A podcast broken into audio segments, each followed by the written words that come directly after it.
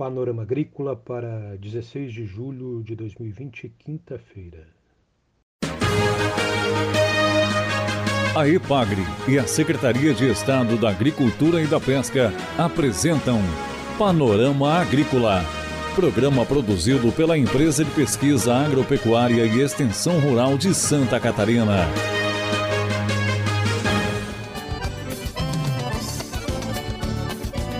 Olá, este é o Panorama Agrícola de 16 de julho de 2020, quinta-feira de lua minguante.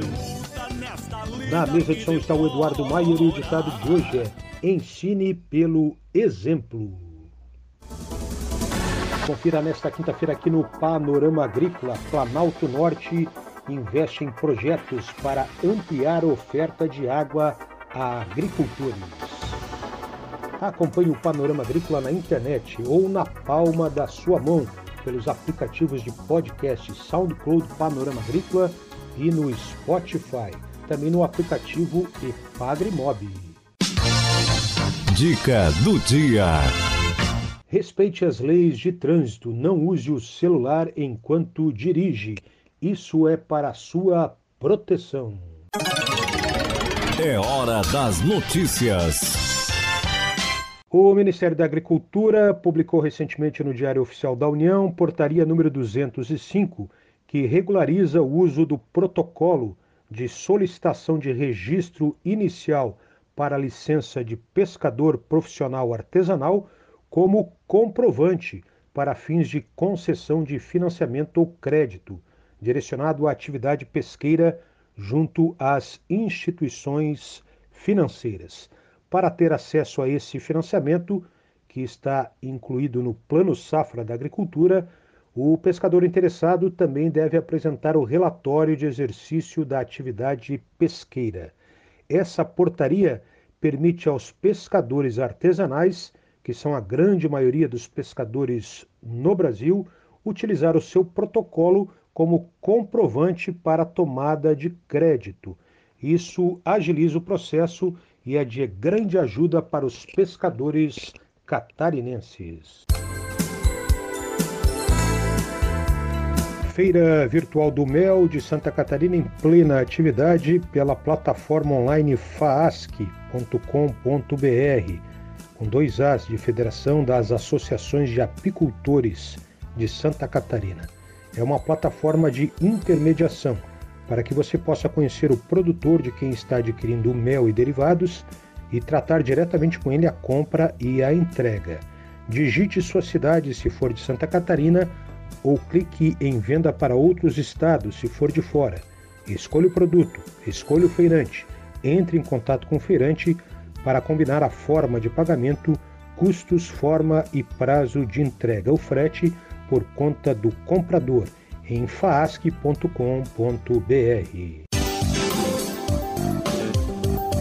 Confira a entrevista de hoje.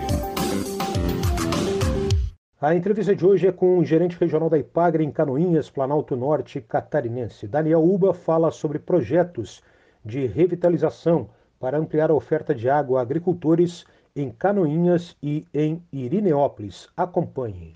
Nós recebemos uma demanda de um, de um, de um agricultor aqui do interior do município de Canoinhas, é, acerca de um, de um rio ali, é, pela questão da, da estiagem, e que ele é, solicitou né, que nós conseguíssemos, orientássemos eles a, a, a, cavar o rio e fazer algum procedimento no rio, que a gente entendeu, não, pera lá, isso, isso a gente não pode fazer, mas vamos procurar é, aí a gente procurou o, o, o, Comitê de Bacia do Rio Canoinhos, né, que, cuja a EPAGRE também participa, nós somos, ah, nós temos a função de secretaria executiva do comitê, mas o comitê ele congrega as outras instituições, e também fizemos contato com o IMA, e a partir daí nós fomos lá e visitamos, e daí surgiu um primeiro projeto, que é um projeto de é, revitalização do rio, do rio Água Verde, que é um dos rios principais aqui próximo do, do, da cidade, né? Mas ele pega boa parte dele, do, dois terços dele é, é de área rural. A gente está construindo esse projeto, está sendo um projeto que, que já prevê a intervenção aonde for necessário, com um projeto de, eh, de recuperação das matas ciliares, qualidade da água para que possa ter é, ser captada para consumo, é, proteção das fontes desses desses que que, que, que abastece né, o rio. É, então é um trabalho que hoje nós estamos em, com EPAGRE, com IMA, com Polícia Ambiental, com empresas, né? Porque a, a, a, nascente desse rio, uma das nascentes desse rio é dentro de uma, de uma, de uma empresa aqui da região que está totalmente parceira. Então, veja, né, a, a estiagem, por uma demanda do próprio agricultor, acabou gerando isso daí. É, o outro projeto é do município de Irineópolis, também, né, pela estiagem, estiagem forte, a gente constatou que pelo menos duas comunidades já havia falta de água para consumo humano, né? E aí nós chamamos uma conversa com o prefeito, Defesa Civil de lá e EPAGRE, e daí surgiu é, um, também um projeto para que a Prefeitura e EPAG Defesa Civil é, fizesse uma ação e foram visitadas todas as propriedades daquela de uma das comunidades a mais, a, a, com mais gravidade de falta de água. Foi é, feito visitas a todos aqueles que não tinham mais água para consumo e tentado dar é, solução para isso, ou pelo menos o socorro né, para isso daí, seja procurar as nascentes, seja puxar água de, de algum vizinho. E também se, se identificou uma nascente com um volume de água muito bom, né? E nesse, então, é, nessa, nessa nascente, numa ação de prefeitura, EPAGRE, EPAGRE puxando e prefeitura junto, é, e, e com os próprios agricultores, né?